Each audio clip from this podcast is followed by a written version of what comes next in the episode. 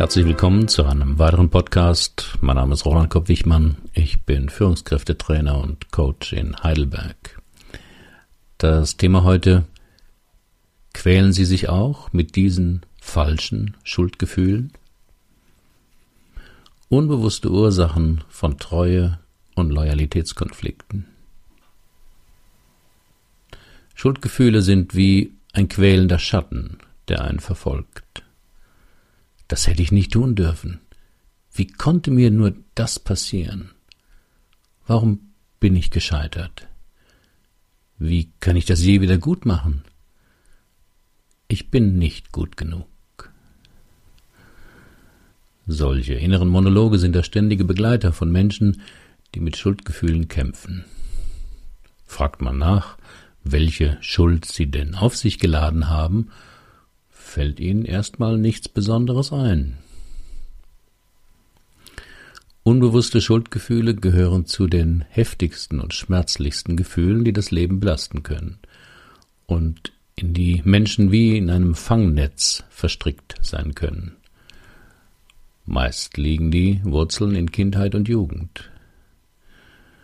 Wenn unbewusste Schuldgefühle vorhanden sind, weiß der Betreffende gar nicht, dass sie vorhanden sind, weil sie eben unbewusst sind. Er spürt nur deutlich die Auswirkungen in seinem Leben. Um diese elementaren Gefühle und ihre emotionale Wucht besser zu verstehen, ist es notwendig, Erlebnisse und Botschaften aus der frühen Kindheit zu erinnern bzw. aufzudecken. In meiner langjährigen Arbeit mit Menschen sind es vor allem diese falschen Schuldgefühle, die mir immer wieder begegnen. Erstens die Schuld, geboren zu sein. Wenn ein Kind nicht gewollt wurde, führt das fast immer zu einem Schuldthema. Vielleicht mussten die Eltern heiraten und das war damals eine große Schande. Oder Schwangerschaft und Geburt waren gefährlich, vielleicht lebensbedrohlich für die Mutter oder das Kind ist das Ergebnis einer missglückten Abtreibung. Erfährt das Kind das irgendwann später, weil es davon hört oder die Großmutter sich verplappert, kann sich das Kind davon nicht distanzieren. Geht mich nichts an, hättet ihr besser verhüten müssen. Stattdessen kann in dem Kind ein Schuldgefühl entstehen, das so massiv erlebt wird, dass es abgearbeitet werden muss oft in Form einer Rollenumkehr, sogenannte Parentifizierung. Das Kind fängt an, für die Eltern oder die Mutter zu sorgen, indem es besonders brav wird, unauffällig und pflegeleicht, indem es die Eltern nicht noch einmal enttäuschen will und besondere Leistungen zeigt. Zweitens die Schuld des falschen Geschlechts. Nicht nur in Königshäusern hat man genaue Vorstellungen, welches Geschlecht das künftige Kind haben soll. Auch normale Eltern haben oft Wünsche dazu. Dass nach drei Söhnen man sich vielleicht eine Tochter wünscht, mag verständlich sein. Auch der Landwirt hofft meist auf einen Jungen, der den Hof übernehmen kann und ist über weiblichen Nachwuchs eventuell nicht immer erbaut. Obwohl ja der Samen des Mannes bei der Zeugung das Geschlecht des Kindes bestimmt, übernehmen oft Frauen die Schuld, das falsche Geschlecht zu haben. Manche Michaela, Andrea oder Christiane, die nachforscht, wie sie zu diesem Vornamen kam, erfährt, dass man eigentlich einen Jungen wollte. Die Schuld nur Ersatz zu sein. Ein Mann wunderte sich, dass im Fotoalbum seiner Kindheit kaum Bilder von ihm und dafür viele Abbildungen eines fremden Jungen waren. Als er mit sieben Jahren seine Mutter danach fragte, erfuhr er, dass drei Jahre vor seiner Geburt sein Bruder mit zwei Jahren an einer Lungenentzündung verstorben war und seine Mutter immer noch jeden Abend darüber weinte.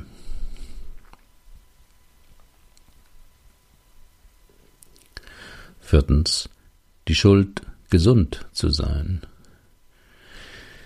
In Familien, wo ein Bruder oder eine Schwester dauerhaft krank oder behindert ist, dreht sich natürlicherweise viel um dieses Geschwister, das besondere Aufmerksamkeit und Fürsorge braucht. Sind es nur zwei Kinder, kann das andere Kind darüber Schuldgefühle entwickeln und versuchen, das auszugleichen, oft indem es seine Lebendigkeit und Vitalität zurückhält oder ganz unterdrückt. Dasselbe kann passieren, wenn ein Kind älter, wenn ein Elternteil dauerhaft schwer krank ist. Wer als Kind öfter hört, sei leise, Mama geht's heute nicht gut. Oder sich als Siebenjähriger ums Mittagessen kümmern muss, weil die Mutter betrunken auf dem Sofa liegt, entwickelt einerseits frühe Ressourcen, ist andererseits mit dieser Rolle aber auch enorm überfordert und kann Schuldgefühle entwickeln, nicht krank zu sein. Fünftens die Schuld, erfolgreich zu sein. Du sollst es mal besser haben als wir, hören Kinder manchmal. Dieser gut gemeinte Wunsch kann aber Schuldgefühle machen, wenn man erlebt, dass der Vater sich das Geld für den Klavierunterricht des Sohnes vom Mund abspart und der Sohn mit der Zeit das Interesse am Klavierspielen verliert. Wenn du nicht geboren wärst, wäre ich heute Ärztin, erinnerte sich eine Frau, die ihr erfolgreiches Jurastudium abschließen wollte und vor den entscheidenden Klausuren enorme Prüfungsängste bekam. Arbeitsstörungen und Prüfungsängste sind oft die Nagelprobe dafür, wie gut sich jemand innerlich von den Eltern gelöst hat. Besteht hier noch eine unangemessene Loyalität, spürt der Betreffende unbewusst, dass er besser nicht erwachsen und erfolgreich ins Berufsleben tritt. Sechstens, die Schuld überlebt zu haben. Sie wollten zu dritt nachts von der Party mit dem Auto nach Hause fahren. Der Fahrer hatte etwas getrunken, bestand aber darauf, selbst zu fahren. Eine Kurve zu schnell genommen, von der Straße abgekommen, gegen den Baum geprallt. So schilderte mir eine Klientin jene Nacht, die alles veränderte. Der Fahrer und die Beifahrerin waren sofort tot. Sie saß auf dem Rücksitz und überlebte, schwer verletzt. Mit welchem Recht soll ich weiterleben? fragte sie sich immer wieder. Da sie darauf keine Antwort wusste, wurde sie schwer depressiv. Auch Überlebende des Holocaust oder von gewaltsamen Geiselnahmen und anderen Katastrophen entwickeln oft eine Überlebensschuld. Diese aufzulösen ist nicht leicht und bedarf meist einer längeren therapeutischen Begleitung. Etwa 20 Prozent der Schwangerschaften sind als Zwillingsschwangerschaft angelegt, aber nur bei etwa einem Prozent kommt es zu einer Zwillingsgeburt. Dennoch kann dieser frühe Verlust eine emotionale Gedächtnisspur hinterlassen und diffuse Schuldgefühle verursachen. Siebtens, die Schuld, missbraucht worden zu sein.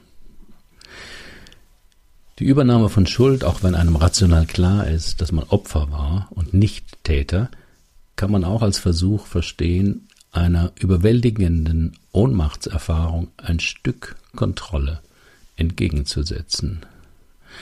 Das ist bei sexuellem Missbrauch besonders häufig zu beobachten. Weil oft der Täter nicht bestraft wird oder die Tat leugnet, sucht das Opfer nach einer Erklärung, um ein Minimum an Kontrolle zu erlangen. In Äußerungen wie wenn ich nicht so einen kurzen Rock angehabt hätte. Oder wenn ich nicht so spät abends in dieser dunklen Straße unterwegs gewesen wäre, hört man manchmal den versteckten Selbstvorwurf. Wie Schuldgefühle früh entstehen. Als Kind hat man keine Möglichkeit, sich von den Eltern und möglichen inneren Zuschreibungen von Schuld zu entziehen. Das Kind kann nicht sagen, dass die Eltern dauernd streiten, mein Vater säuft, die Mutter unglücklich ist, hat nichts mit mir zu tun. Das ist deren Baustelle. Stattdessen sucht das Kind immer nach einem Grund und landet fast immer bei der Erklärung, dass das Problem irgendwie mit ihm selbst zu tun haben muss. Generell tendieren Frauen mehr zu Schuldgefühlen als Männer. Vermutlich, weil sie beziehungsorientierter denken und oft auch glauben, ihren eigenen Ansprüchen und denen anderer nicht genügt zu haben. Wo Männer sich besser, manchmal zu strikt, abgrenzen, mir doch egal, haben Frauen mehr damit zu kämpfen, vermeintlich die Erwartungen von Eltern, Schwiegereltern, Partnern enttäuscht zu haben, falsch gehandelt oder versagt zu haben. Zwischen Schuldgefühl und echter Schuld unterscheiden können. Denn Schuldgefühle können unangemessen sein. Das schlechte Gewissen ist dabei oft kein guter Ratgeber, denn man kann sich schuldig fühlen, ohne eine wirkliche Schuld auf sich geladen zu haben. Für den Außenstehenden ist das meist offensichtlich, für den Betroffenen jedoch nicht. Bei Schuldgefühlen gibt es oft eine emotionale Verwirrung. Der vermeintliche Schuldige glaubt, er müsse etwas gut machen, müsse büßen, um die Schuld abzutragen oder zu tilgen.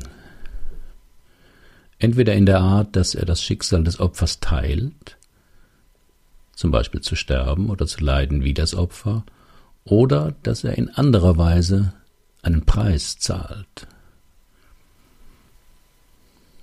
Bert Hellinger hat vier seelische Dynamiken benannt, die hier als Wiedergutmachung vermeintlicher Schuld dienen können. Ich folge dir nach bei Identifizierung mit einem toten Familienmitglied, Lieber ich als du beschreibt die Übernahme von Schuld, Leid und Verstrickung eines anderen Familienmitglieds. Mir darf es nicht besser gehen als dir, als Treue oder Loyalität im Leid.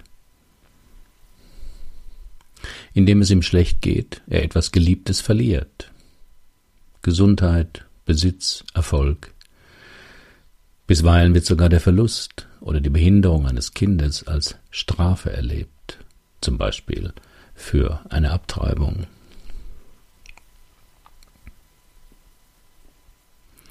Wie lassen sich Schuldgefühle auflösen? Das ist fast immer ein intensiver, hochemotionaler Prozess. Mit rationaler Einsicht oder Appellen an die Vernunft ist da nichts auszurichten. Familienaufstellungen sind bekannt dafür, solche unbewussten Dynamiken sichtbar und erlebbar zu machen. Auch in meinen Persönlichkeitsseminaren tauchen schuldhafte Verstrickungen immer wieder als Ursache für seltsame Probleme auf. Allein das Aufdecken des möglichen Zusammenhangs zwischen Schuldgefühl und dem Glauben, etwas ausgleichen, bezahlen oder wiedergutmachen zu müssen, kann befreiend wirken. Hierzu arbeite ich in meinen Persönlichkeitsseminaren oder Coachings mit bestimmten Sätzen. Wenn Sie das ausprobieren wollen, suchen Sie sich einen ruhigen Ort ohne Störungen. Setzen Sie sich bequem hin und schließen Sie die Augen. Sagen Sie jeweils einen Satz laut vor sich hin und achten Sie auf Ihre inneren Reaktionen in den ersten vier, fünf Sekunden. Hier die Sätze. Ich darf glücklich sein. Ich konnte nichts dafür. Mir darf es besser gehen als dir. Ich muss nichts wieder gut machen. Ich habe genug gebüßt. Ihre inneren Reaktionen können heftig sein. das ist meist ein Hinweis auf ein unbewusstes Schuldthema, vor allem wenn Sie an einen bestimmten Menschen aus Ihrem Leben oder an eine Situation denken müssen. Das Bearbeiten von schweren Schuldgefühlen braucht manchmal professionelle Begleitung und geht meist mit starken Gefühlen einher. Mächtige innere Stimmen wollen einen davon abhalten und einreden, dass die Schuld doch ganz real sei, auch wenn einem der Verstand sagt, dass das nicht stimmt.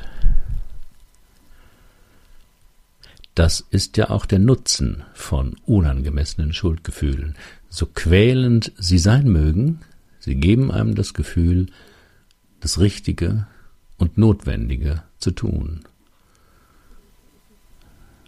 Das Bearbeiten und Loslassen dieser unangemessenen Schuldgefühle scheint einem mitunter verboten, weil zu einfach, frevelhaft und kann auch enorme Ängste auslösen. Herzlichen Dank für Ihre Aufmerksamkeit. Bis zum nächsten Mal.